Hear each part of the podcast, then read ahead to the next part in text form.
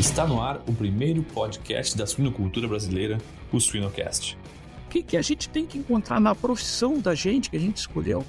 Uma atividade que nos recompense no dia a dia, certo? E que a gente não, a gente seja bem resolvido, que a gente não fique frustrado, né? É, com aquela história, eu tenho que ficar aqui, porque se eu não ficar aqui, não sei o que vai ser da minha vida. Não, a gente tem que estar sempre olhando para frente, né? E vendo o oportunidade. O sucesso de cada um, né? Sucesso individual. É, para mim, por exemplo, é, é, eu me sinto bem sucedido quando vejo ex-alunos meus é, em, em, boas posições na carreira deles. Eu vejo que eles estão tendo é, é, o reconhecimento. São pessoas que, com as quais eu acredito que, que eu dei alguma contribuição para eles serem o profissional que são hoje. Né? Então, isso para mim é um componente de sucesso que talvez um colega em outra atividade não vá ter. Siga-nos nas redes sociais, YouTube e Spotify para ter acesso a conteúdo técnico atual, de qualidade, irreverente e gratuito.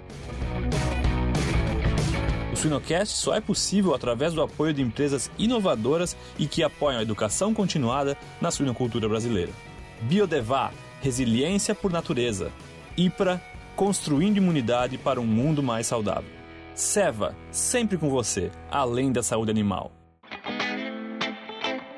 A Seva é um dos principais players no mercado de saúde animal, atuando com inovação e responsabilidade, buscando soluções de saúde inovadoras para todos os animais, contribuindo para o futuro de nosso diverso planeta, moldando cada solução de acordo com as necessidades e desafios do mercado consumidor e compartilhando conhecimentos de alta qualidade. Para não perder nenhuma novidade, siga a Seva Saúde Animal no Instagram, Seva Suínos Brasil.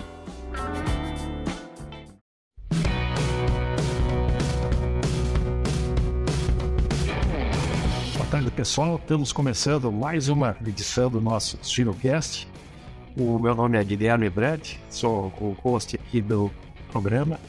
Esse que é um programa da, da Academia Continuada, um programa que tem uma abrangência muito grande. Hoje eu estou com um professor, doutor aqui, e nós temos várias pessoas que assistem, pessoas da, da própria academia, produtores, alunos, eh, professores, consumidores é um programa extremamente aberto e eu sempre falo, antes de começar aqui, Tomás, que a gente, eu penso também nos filhos dos produtores e nos filhos e no pessoal que está querendo ingressar aí em alguma carreira. Então, o meu eu tenho o prazer aqui de apresentar o meu convidado de hoje, o professor Dr. Tomás Lucia Júnior, uma pessoa que eu conheço há vários anos, esqueci de comentar contigo, Tomás. Eu acho que a gente se conheceu no IPVS de Birmingham ou de, de Bolonha. 96, 90, Bolonha. 96. Mas, eu, eu acho que estava voltando da PIC naquela, naquela época dos Estados Unidos. É. Então, Tomás, fica muito bem à vontade. Eu sei que tua bagagem é extremamente grande. Né? É um prazer para mim poder falar contigo aqui e te apresentar para a comunidade.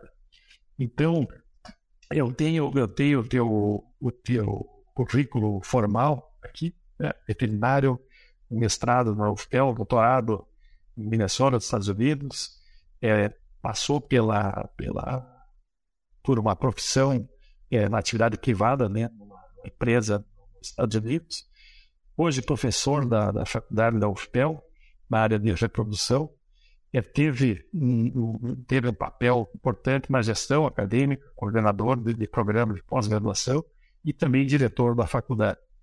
Então, assim, um, um currículo muito interessante, né, é, Tomás?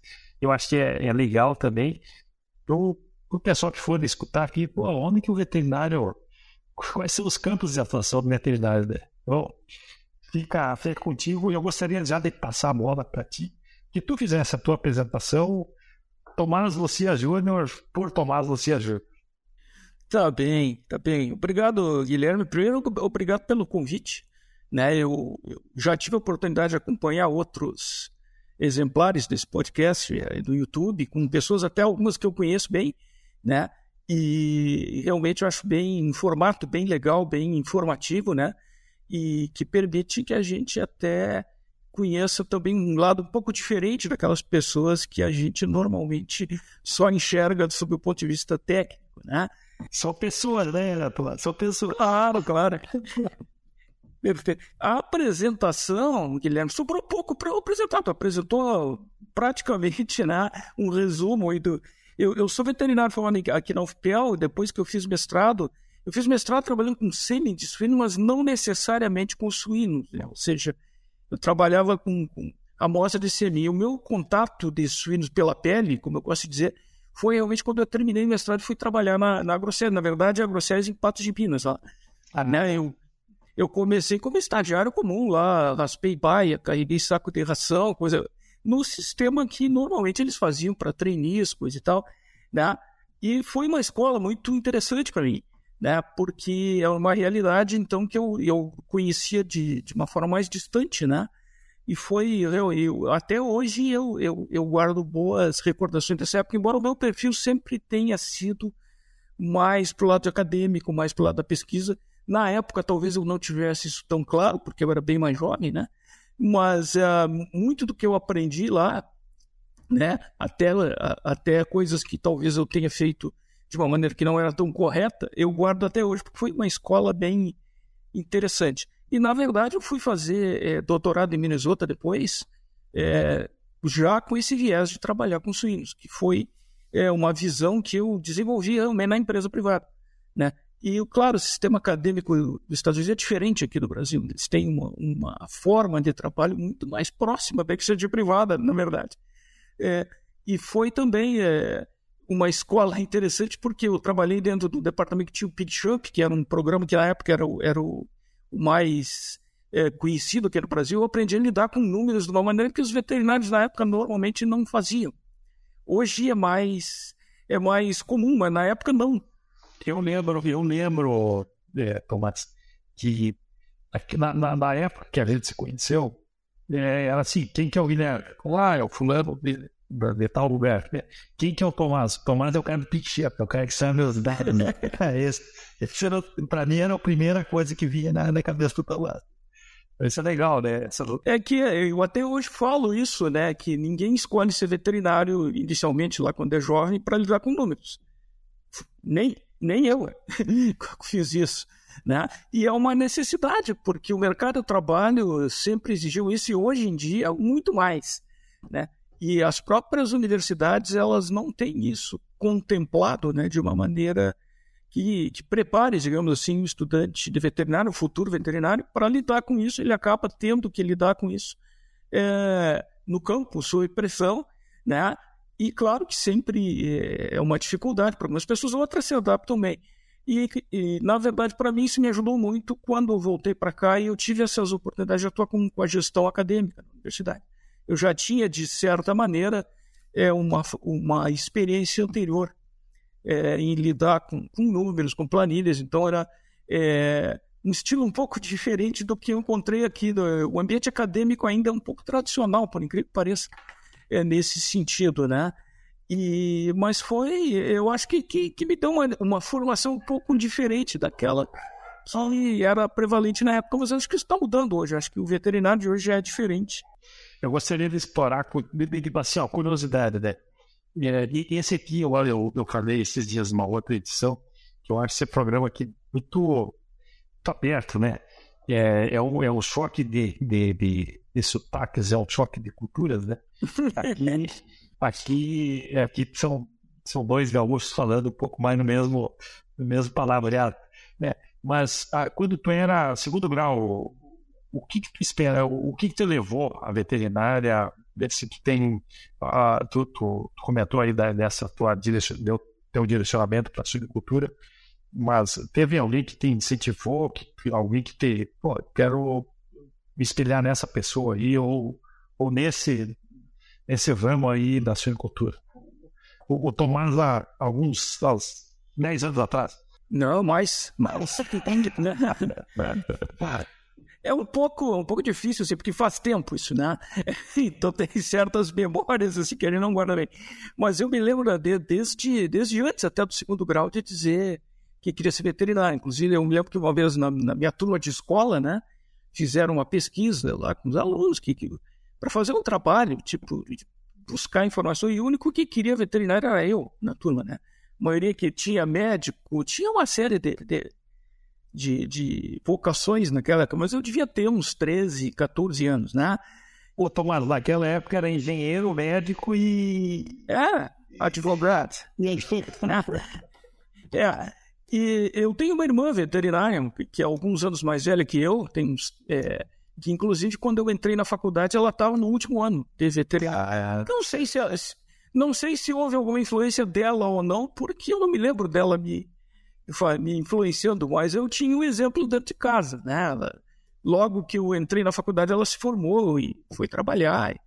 Né? Então é, mas é aquela coisa do contato com os animais. Eu tinha afinidade, eu gostava de, de de, mas claro, pequenos animais, né? O animal que tinha contato com a família. Eu não sou, eu sou de uma família que, que morava na cidade, tinha no meio urbano, então eu não posso dizer assim que eu tinha uma influência do meio rural, porque não, não é verdade. Certo, certo. E, e, e, e para a gente pegar agora a parte mais acadêmica, né? tu sempre tu teve uma, uma participação muito grande, né? E teve ó, uma contribuição muito grande para o meio produtivo, é, fornecendo o teu material, que é o teu material, são as pessoas que saíram daí, né, Tomás? Então, assim, de cabeça, eu tenho uma lista gigante aqui de pessoas que, que eu tive contato, alguns deles foram meus estagiários, e, e vinham, pô, eu tô vindo de Pelotas, do, do grupo lá do, do Tomás. Né? É, dentro dessa parte da reprodução suína, é, Tomás, o que, que para quem está escutando aqui hoje, o que, tem de novidade? É, vou te fazer duas, três perguntas. Né? O que tem de novidade? Para onde que a gente está indo? Semi-congelado, nós vamos ver semi-congelado é, suíno na, na, na Argentina, na prática. É, ou, ou, agora o, o tablado aí da, da sala de aula está contigo para tu dar uma explicada geral do teu chão. Bom, vamos começar pelo começo. Então, para onde está indo? A, a, reprodução de suínos, ela, ela tem uma velocidade diferente daquela que outras espécies têm. É, se tu parar para pensar, por exemplo, muitas técnicas reprodutivas em suínos, é, a inseminação artificial, por exemplo, estourou quando eu estava é, em Minnesota, na década de 1990, só que de lá para cá ela avançou muito mais rápido do que ela avançou em outras espécies. Né? Eu, eu fui estagiário ainda em granja fazendo é, natural, ajudando cachaça a montar. Só que nesse espaço de tempo, a, a, a, velocidade com qual a, a, reprodução em suínos avançou é muito, é muito grande. Tanto que a gente tem muito mais de 90% das matrizes hoje é, sob inseminação artificial. E tu não encontra isso, por exemplo, em bovinos, onde a inseminação artificial foi implantada há muito mais tempo, né? O rebanho bovino do Brasil é um dos maiores do mundo e ele insemina muito poucas vacas. Então, a velocidade da, da, da expansão tecnológica em suínos é muito, é muito acelerada. Né? Semi-congelado, a gente trabalhou bastante com, em ambiente experimental, mas eu não estou vendo de, no curto prazo, não, nem de médio prazo, o semi-congelado se tornar uma realidade é, eu, eu, discuto isso com alguns colegas, inclusive eu tenho uma banca com o professor Portoloso semana que vem, que é sobre esse assunto. E está escrito lá, eu vou questionar a pessoa que dizendo que o sêmen não responde bem ao congelamento, que eu, que eu não concordo, ele responde bem. Mas ele não responde tão bem em desempenho quanto o semi-resfriado. A gente insemina as, as porcas e no, mais de 90% delas entram em gestação, então está muito letegada, muito bom. Então, é, para conseguir isso com semi-congelado, eu não visualizo isso é, em, em, aplicação com custo-benefício em nível de campo tão cedo. Acho que não vai acontecer. Mas se tu for comparar os indicadores de qualidade semi-congelado com suínos, eles são compatíveis com os de bovinos, de outras espécies, só que nas outras espécies tu não consegue emprenhar 90% das suínas.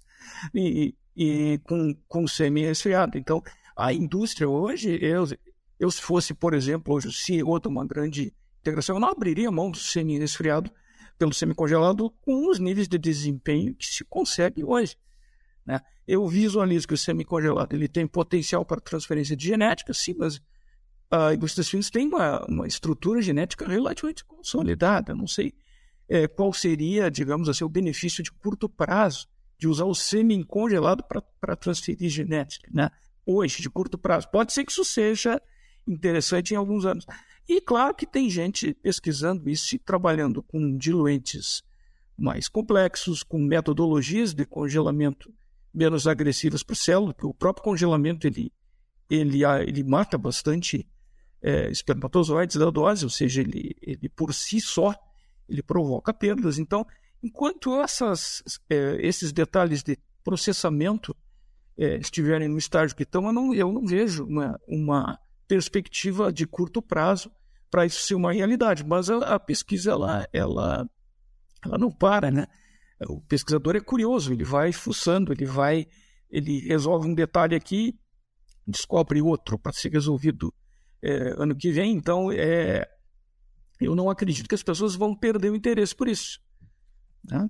É, outras coisas são mais, mais viáveis. Eu acho, por exemplo, tem gente estudando é, a possibilidade de usar inseminação em tempo fixo, com uma única dose de sêmen.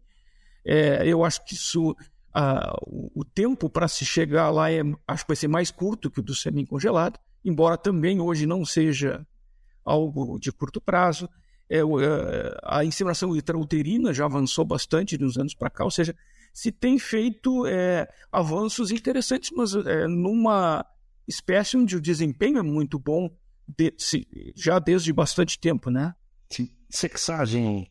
Sexagem seria interessante porque tu poderia produzir, sei lá, uma população majoritariamente de fêmeas. Tu abriria mão de, de, de até da castração é, com as vacinas contraceptivas ou da, uh, mas a, a, por ser insexado, que ele é, ele é mais usado em, é, em ele também ele tem, ele tem desempenho inferior ao sêmen que não é sexado. O, o processo de sexagem também é agressivo para a célula, tu também tem perdas, né? Então, é, é, de novo, é, seria implantado numa situação que a indústria teria que absorver uma queda de desempenho, né? Então, não sei se seria interessante. Hoje, eu acho que não. Hoje. Mas esse hoje pode mudar, né? Que, que, que são tópicos, mas eu acho. Eu até anotei tua frase aqui. A velocidade da expansão tecnológica nos suínos é muito acelerada, né? E, e é de fato. E, e, eu acho que teu trabalho também como, como pesquisador líder e, e, professor, puxador de, de técnicas, é também dizer o não, né? E o que tu, o que tu está dizendo, né? Ele pode ser, mas hoje não. Né? Eu acho que esse, o não também é uma resposta de. É, elas são viáveis, elas, elas podem ser executadas, o que não quer dizer que elas devam ser executadas no ambiente de produção hoje, porque elas não funcionam tão bem quanto o sistema que a gente tem hoje. o, o, outro tema, Tomás, o, a gente teve, está tá vivendo ainda, quando a gente fala de bem-estar animal, é, uma das primeiras coisas que vem na, na, cabeça são os investimentos de adequação de malhas coletivas, né? que, que praticamente a, a, maior parte da agroindústria brasileira é, tomou é, compromissos públicos né? até 2025, até 2026, que vai ser nessa década aqui uma, uma total mudança e a gente já tem bastante experiência vindo aí com, com a, a migração aí do box para Baia. Né? E sei que tu já trabalhou em baias antes do, do, do box, né? Que tu falou que era. Nós temos a mesma, o mesmo histórico de, de começo, né? E, e a gente vê, é, claro, toda adequação de técnica tem um período de novo de, de adaptação de quem não passou por isso. Tomás. Então, hoje, hoje a gente tem algumas demandas ali em relação à saúde, à sanidade de aparelho é, mais locomotor do que, do que reprodutivo, né? E algumas queixas de perdas mesmo, e números de, de mortalidade de fêmeas aumentaram. Isso como uma, tem uma tendência mundial. Né? Eu acho que seria importante a gente ouvir da, da academia também um, um pouco dessa nesse câmbio todo aí de, do que a gente está passando, Tomás? É, um ponto interessante. Tem duas questões. A, a questão do bem-estar animal, ela, ela hoje, no ambiente acadêmico, ela é muito mais discutida do que era, sei lá, 10, 15 anos atrás.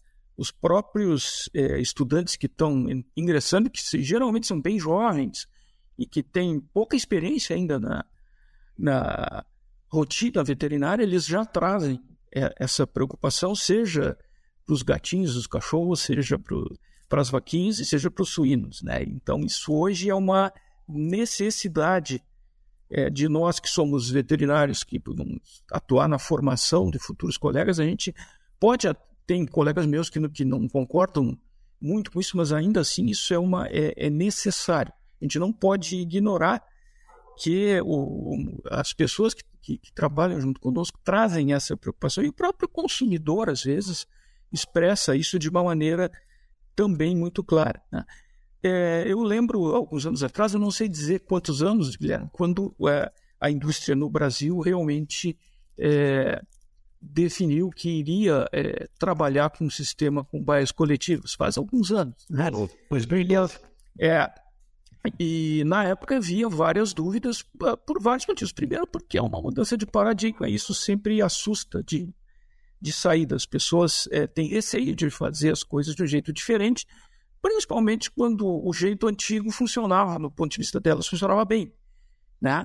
Então havia uma, não uma resistência, porque ia, ia acontecer, mas havia um receio de que houvessem perdas que aconteceram, mas até foram menores do que é, as pessoas que questionavam isso na época é, acreditavam. Eu, eu tive uma experiência com um colega, né, que ele ficou um pouco decepcionado porque ele fez um trabalho, comparou um, um trabalho bem, bem conduzido, e ele ficou decepcionado porque o desempenho é, das fêmeas nas baias coletivas não foi melhor do que com as gaiolas. E eu disse para ele: olha, provavelmente se tu fizesse mais 10 vezes, não foi melhor, mas também não foi pior. Né? É, o objetivo não era melhorar o desempenho, era melhorar outras variáveis que as pessoas não estavam acostumadas a observar. Né? A questão do, do bem-estar animal, até hoje tenho algumas dúvidas se a gente consegue é, medir isso de maneira correta deve ter uma série de fatores que o animal comunica para nós que a gente não consegue enxergar direito, é como se fossem linguagens diferentes, né? Tem muitas coisas que o animal provavelmente demonstra e a gente não identifica isso como é, desconforto ou conforto em termos ambientais, né? Eu, eu, eu trabalhei com isso em outras espécies e tem medidas como é, índice sérico de, de, cortisol, tem trabalhos com filmagens de animais. E eles muitas vezes são inconclusivos, até porque eu aprendi com o passar dos anos que os animais são como nós, eles são indivíduos. Nem todos eles se comportam do mesmo jeito no mesmo ambiente. Alguns se comportam assim, outros assado. Né? E a gente é, nem sempre consegue captar isso. Eu acho até que no sistema de gaiolas a gente via mais porque o animal estava individualizado, estava sozinho. Não quer dizer que isso seja melhor. Quando a gente tem um grupo é, em conjunto, a gente perde um pouco essa coisa da, do individual, né? Porque eles, eles interagem e essa interação altera alguns, alguns comportamentos que a gente é, às vezes não consegue identificar. Mas eu acho que, é, Guilherme, os, pelo que eu pude acompanhar, o desempenho da indústria não sofreu é, perdas significativas com isso. Houve essas perdas que tu citou, que eu acho que são explicadas do ponto de vista biológico, né? Tu agregou animais, eles, eles têm aquela coisa de, de disputar o território para comer, para ocupar espaço, isso gera lesões. É, e isso está dentro, digamos assim, da rotina hoje. Eu acho que a indústria absorveu essa tecnologia e hoje ela sabe já identificar quais são os pontos que ela tem que trabalhar para melhorar, para manter um desempenho aceitável. E pelos dados que a gente observa aí, até hoje está tudo informatizado dentro de um sistema comum, não há, digamos assim, uma grande, um grande prejuízo de desempenho. De 2012 para cá já passaram 10 anos, né? ou seja, já se, já se tem informação em volume suficiente para a gente é, é, avaliar isso de maneira é, concreta. Eu, eu acho que foi um processo que foi necessário para adaptação para os novos tempos e o desempenho não foi afetado de maneira negativa por isso. É, tem, tem, tem um detalhe que é interessante, né, Tomás? Que é, não é uma técnica que tu gira a chave hoje e amanhã todo mundo está fazendo. Como, por exemplo, inseminação artificial. Vamos, produzir um, um, um, sistema. A partir de hoje, todo, todos estão comprando sério. E esse é um, é um, são decisões que foram tomadas lá 2012, 2015, e que ainda tem muita igreja em, em adaptação e em período de, de aprendizagem ainda. Né? Então, é, é importante essa essa observação que ainda nós temos um desafio bastante grande, que ainda tem a necessidade de orientar quem ainda está transformando granjas ou, ou adaptando a esse novo sistema. Legal.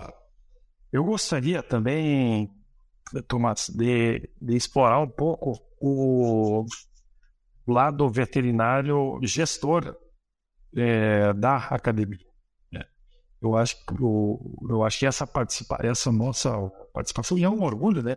A gente ter um, um, um diretor, um representante da nossa categoria à frente de uma faculdade de uma importância bastante grande. Então, eu gostaria que tu falasse da tua experiência e o teu repasse de, de, de da própria experiência e de, da vivência diária para um aluno que está entrando e, e tu tu já comentou anteriormente, quando a gente é aluno de veterinária, os, às vezes os olhos estão muito na clínica, muito no resolver problema com animal, né? E aquelas aulas de economia, aula de expedição, aula de números, eh, não, talvez não, não brilham tanto o olho, né? E, e, a gente depois, um pouco mais de cabelo branco, né? Começa a ver. Bem mais. Bem mais. Quanto, quanto tempo você deu e poderia ter aproveitado melhor. Eu gostaria que tu desse essa, essa tua experiência prática aí como gestor e, e tendo os alunos na mão, né? Como pô, o pessoal tem um privilégio lá de poder ter essa participação. Olha, eu como, como estudante veterinário eu não fui diferente desse, desse quadro aí que tu acabou de citar. Eu também, né? É, a gente tinha lá disciplinas de, de, administração, de economia, eu também não era, não era fã disso aí também, tá? Não sei se a culpa era minha, dos professores, mas isso ficou no passado. Né? É, eu tive, quando eu estava em Minnesota fazendo doutorado, eu tive uma, uma experiência de gestão interessante. Eu, eu, eu, morava numa cooperativa de estudantes da própria universidade, e que a grande maioria eram estrangeiros, embora tivessem americanos lá. E eu é, comecei a, a, me envolver com coisas é, no meu quarteirão, lá era uma, era uma comunidade grande, né? como se fosse um síndico do quarteirão. Aí eu fui indicado para ser é, membro do conselho diretor e um tempo depois teve um pessoal lá que era latino que queria alguém na direção. É, me indicaram para eu acabei sendo tesoureiro da, da cooperativa e terminei como vice-presidente. Não cheguei a ser presidente. Eu não fui presidente da cooperativa porque eu terminei o doutorado e tive que ir embora. E eu, é, na época, é, o, eu era tesoureiro de um orçamento de 2 milhões de dólares. Que, evidente, eu não sabia disso na época que eu aceitei esse tesoureiro, talvez eu não aceitasse se eu soubesse. Uhum. Né? E, né? E, e, que não tinha nada a ver com veterinária, era, uma, era a gestão de, de, uma, de um condomínio, digamos assim, de uma cooperativa de estudantes. Né? Eu tinha que lidar com fornecedor de TV a cabo, pagar conta de jardinagem, essas coisas, né? E eu, não tinha nada de veterinária, né? E depois, quando eu voltei para cá, já antes de ser professor, eu fiquei um tempo como como é, fazendo tipo um pós-doutorado até, porque eu precisava esperar abrir concursos, né? Foi na época que, que nós formamos o grupo de suínos aqui no UFPEL. E eu, eu trabalhava com empresas também. Algumas empresas eu prestava serviço como consultor especificamente, e para outras a gente fazia pesquisa junto da empresa. Inclusive, alguns dos nossos é, ex-alunos acabaram, eles eram. É, eles faziam os estágios curriculares dentro da empresa fazendo pesquisa e muitos deles ficaram empregados na empresa depois. E isso me colocou em contato com, a, de certa maneira, com a gestão das empresas privadas, que eram, digamos assim, nossas parceiras. Algumas delas são até hoje. Né?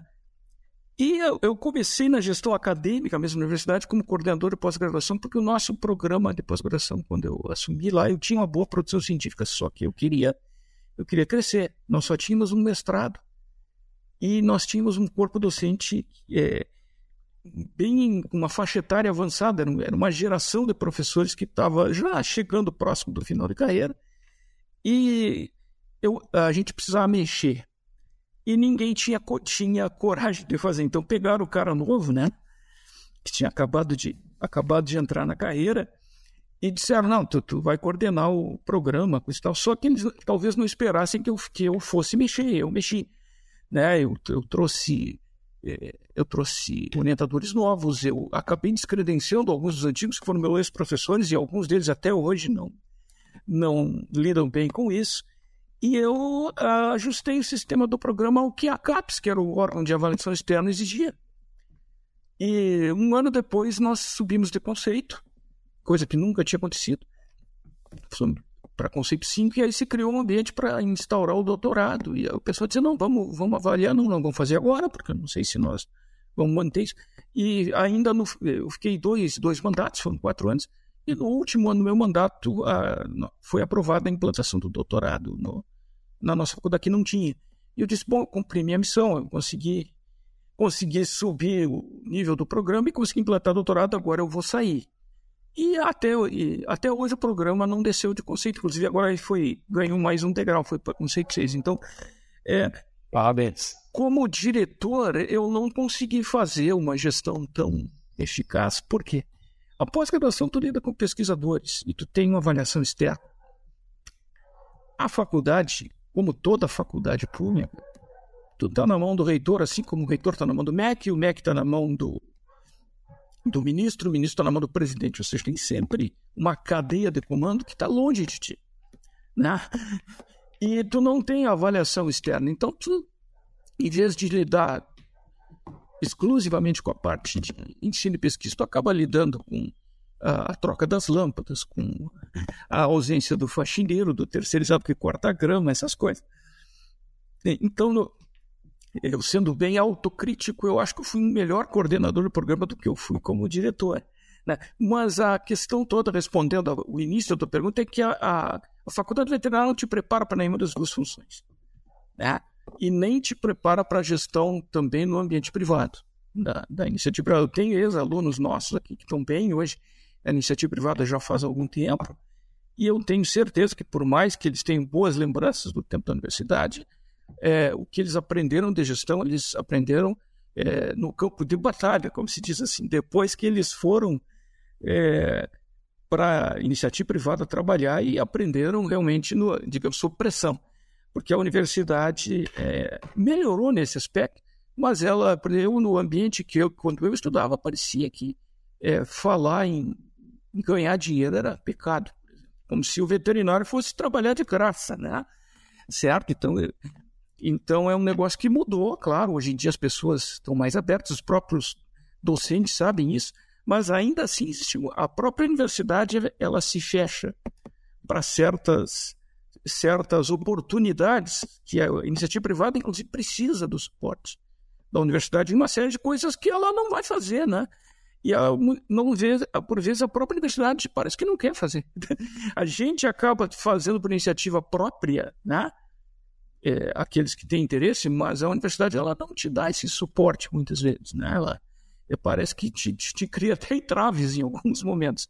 Mas eu tenho é, já há muitos anos eu faço esse tipo de trabalho por, por é, é necessidade até a, iniciativa privada ela tem estruturas e recursos que a universidade não tem, né? E ela também pode ajudar muito nesse, nesse processo. Já pensou estar no top 1% da suinocultura? Acesse academiasuina.com.br e invista no seu conhecimento. Suinocast só é possível através do apoio de empresas inovadoras e que apoiam a educação continuada na suinocultura brasileira. Giga, alta performance sem esforço. Altec, soluções nutricionais para uma produção rentável e sustentável. A DSM Nutrição e Saúde Animal está moldando o futuro dos cuidados com suínos. MS Shippers, paixão pelo agro. A Biodevá projeta e produz aditivos específicos para rações com modos de ação únicos, provenientes exclusivamente de plantas e apoiados pela ciência. Ajudamos os pecuaristas em nutrição e saúde animal a produzir de maneira sustentável e lucrativa, acompanhando a redução de antibióticos e seus desafios zootécnicos e ambientais. Para saber mais, acesse www.biodevas.com. Mas eu acho que esse, esse pensar crítico, né, essa reflexão que de perfil de aluno, que é o nosso perfil que a gente teve lá 30, quase 40 anos atrás, e o perfil do aluno de hoje, é, ainda traz a veterinária com aquele estigma do, do, do, do, do médico. E, e, o, e essa relação dinheiro-produto, ela é uma relação que ela é necessária, né? E, e, talvez aqui o, o, produto nosso, da nossa conversa aqui, para algum aluno, ou mesmo para professor, ou, ou para nós que estamos na, na cadeia qualquer é, segmento, é, a gente fazer esses questionamentos e quando receber um estagiário ou um aluno de veterinário ou um veterinário mais jovem, é, instigar, né? Quanto que vale é, esse teu tratamento, né? Quanto que, que isso está gerando, não na saúde do animal, mas quanto que de benefício financeiro que está. Eu acho que essa chamada é uma chamada importante, como o desenvolvimento de, de, de profissão, né? desenvolvimento profissional. Mas eu acho que a reflexão é, é interessante. Bom, eu acho que Eu acho. Eu vi uh, um podcast recente do, do Cleandro, né, que é um cara que eu conheço já há bastante tempo, que ele, ele toca ne, ele toca exatamente nesse ponto aí que a, a indústria de suínos ela, ela é uma indústria voltada a produzir alimentos. Ainda assim, é, o trabalho dele deixa isso bem claro. É, isso não quer dizer que tu precise é, tratar o, o, animal que vai ser o objeto da produção de proteína animal de uma maneira que não, que não contemple todas essas questões aí de cuidar dele, de, de lidar com o bem-estar dele, eu achei uma abordagem muito, muito interessante, porque ela não foge de nenhum dos dois aspectos que muita gente acha que são, que são conflitos não são, de ideias, né? não são. Né? Eu achei bem interessante o que ele falou. Deixa eu te perguntar uma, uma, uma parte mais agora, parte mais leve. O, tu, tu tá com uma, uma uma bagagem muito boa, né? Tu teve uma contribuição, tu, tu tem uma contribuição é, em trabalhos e, e direta na reprodução dos suínos e numa cadeia produtiva e na cadeia de bovinos também. Né? E, e, e, puxando um pouco daquele teu produto aluno, é, produto quem, quem abastece o mercado. Né? É, eu gostaria, eu vou te fazer uma pergunta, mas eu não, eu não gostaria de, de, de direcionar. Mas quando eu, eu recebo um e-mail, alguma, alguma promoção de alguma pessoa, eu, eu, eu não gosto de desejar sucesso. Né? Eu desejo felicidade para a pessoa. Né? E eu, e eu vim, estou escrevendo, é, sobre sucesso. Então, eu gostaria que o, que o Tomás me dissesse o que, que é sucesso. Essa talvez seja a pergunta mais difícil que tu me fez hoje. Né? Eu me lembro que vocês perguntaram aí na, na, quando fizeram o convite se eu tinha alguma, alguma sugestão para as pessoas terem sucesso. Eu disse, ah, eu acho que eu não sei, porque eu não sei se eu faço sucesso. Né? Sucesso é uma coisa relativa, né? É, porque eu sempre, eu sempre digo meus alunos, ah, tu tá bem, tá muito bom, mas sempre, tu sempre pode melhorar, né? Ou seja, é, para não ficar na zona de conforto, né?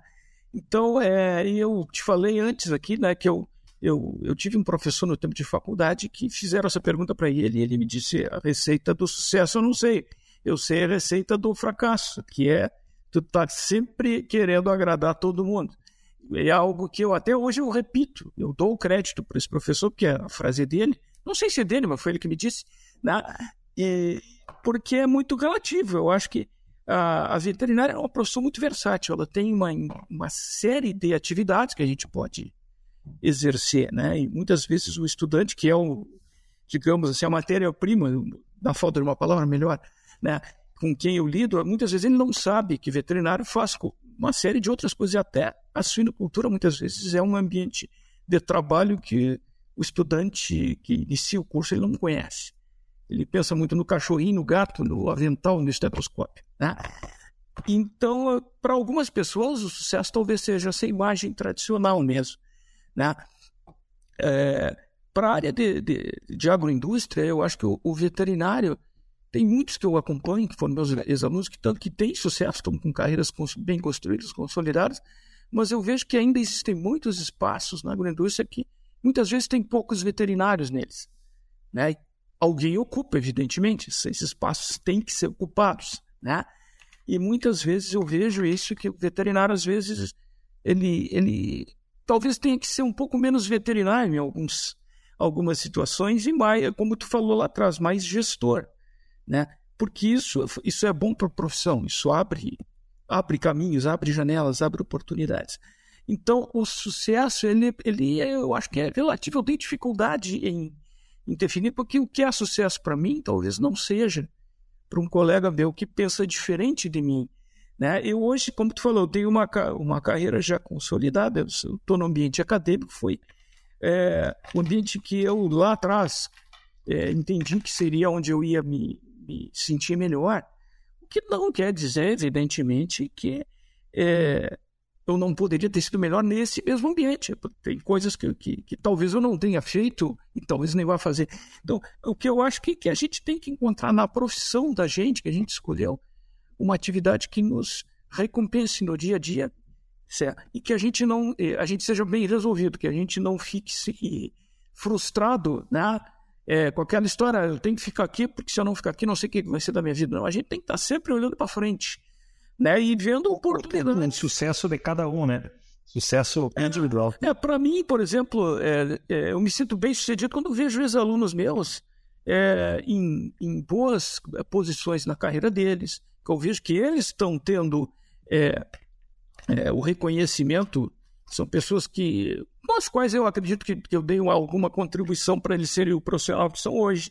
Né? Então, isso para mim é um componente de sucesso que talvez um colega em outra atividade não vá ter, né? E não é problema nenhum, né? O, o mil, o mil e um no Scopus é, um, é sucesso? Para mim é um número, né? Claro que é, ele não é um indicador, ele é um indicador de que eu fiz alguma coisa. Eu conheço colegas meus, não só veterinários, mas de outras áreas da universidade, que dão uma importância grande para isso, menor do que a que eu dou. Eu acho que, digamos assim, é uma é uma forma de medir, é um indicador. Indireta. Indireta. É. Eu não trabalho em função disso, se é que, se é que talvez eu não tenha me feito, me feito entender. Ele, ele reflete algumas coisas que eu fiz. né? É, e, e, eu acho que essa frase que tu falou, que a, gente que, que, que, já teve estagiários, né, que, que tu, tu formou academia e eu tenho uma história também que eles passaram alguns estagiários e é, é, é muito legal, né? Ver, ver hoje diretores de empresa, ver é, pessoas que têm sua própria empresa e lidando muito bem com isso e a gente teve uma, uma, alguma participação, né? Então, eu acho que aqui também fica um agradecimento e um, e um reconhecimento formal para ti, né, Thomas, pelo, pelo trabalho que, que tu tem desenvolvido aí. Nós estamos chegando ao final aqui da nossa conversa. Mas tá, tá, tão bom que eu não tinha nem, nem me dado conta do horário aqui, cara. É, Estou com o meu chimarrão do lado aqui, vou, vou tomar agora e, e, e vou, vou, vou, repensar algumas coisas que a gente conversou. Eu acho que é importante que isso vai ficar gravado, né, Tomás? E, e indo para finalmente aqui, eu vou deixar o, a palavra aqui contigo. É, tu, como Tomás Lucia, professor, diretor veterinário, e, e, e, eu acho que é importante a gente reforçar também o, o cabelo branco aí da experiência de, de, coisas que a gente já viu funcionar e não funcionar, né, Tomás? E que se puder nos indicar um livro, um, filme, uma frase, alguma coisa para a gente pensar e, e levar é, como, como uma recordação aqui da nossa conversa. Livro e filme é difícil de indicar porque eh, eu gosto muito dos dois. Então eu, eu leio muito e vejo muita coisa. Eu costumo dizer para os meus alunos aqui, leiam porque quem não lê não cria vocabulário. Se tu não cria vocabulário, tu não te comunica bem. Né? Então eu leio qualquer coisa. Né? O que cair na. Até para a gente poder filtrar o que que, o que, que vale a pena ser assimilado. É, eu leio muita porcaria também, tá? Porque a gente, às vezes, quando começa, não, não entende. É, o que, que eu posso dizer nesse aspecto? Eu acho que a gente nunca pode perder a curiosidade. Né? Porque a curiosidade é que te faz ler, te faz ver filme, te faz buscar informação, né? Então, é, a gente lida aqui com pesquisa, com ciência, e quem faz isso é curioso, né? E eu, eu, eu tive um professor em Minnesota que dizia para mim, tu tem que ser chato comigo. E dizia, por quê? Não, porque eu, eu tenho muita coisa para fazer, se tu não me chatear, eu vou fazer outra coisa. Né?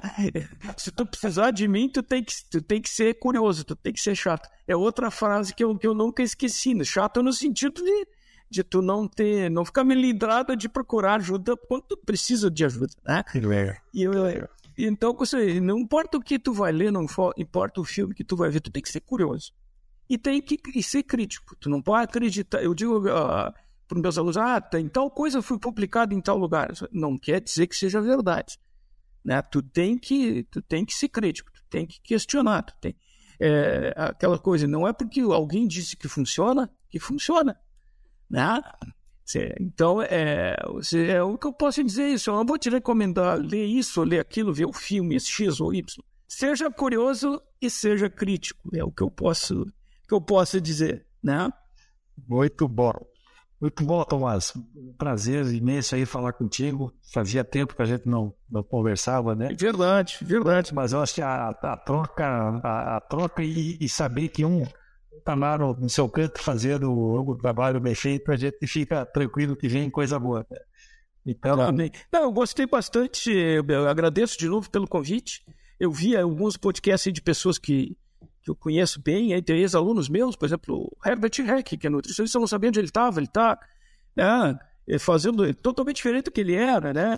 É, é, então, é coisas é, assim que, que deixam a gente alegre, porque são pessoas que lá atrás tu conheceu, hoje o cara tá bem, tá, tá bem sucedido, isso, é, isso aí, isso foi sucesso. É, isso, isso é, é, também é uma forma de sucesso, isso aí. Assim como vi outras pessoas aí, é, é, o Dr. Piva lá, que na época eu estava na, na era um dos chefes lá, né? eu tinha pouco contato com ele, porque eu era muito abaixo na cadeia alimentar, mas... então são pessoas assim que, que, talvez tu não tenha a oportunidade de ver é, com frequência, mas que o podcast te, te colocou uma oportunidade de ver, né? E são pessoas normais, né? Claro, claro. Exatamente. Muito, muito bom mesmo. Muito obrigado, Tomás. E, e aqui então a gente encerra mais, uma, mais um programa aí do nosso Sinocast. Obrigado, obrigado a ti especialmente e obrigado a, a todos que irão nos escutar aqui e nos acompanhar. Grande abraço e nos encontramos por aí. Igualmente, Guilherme, um abraço.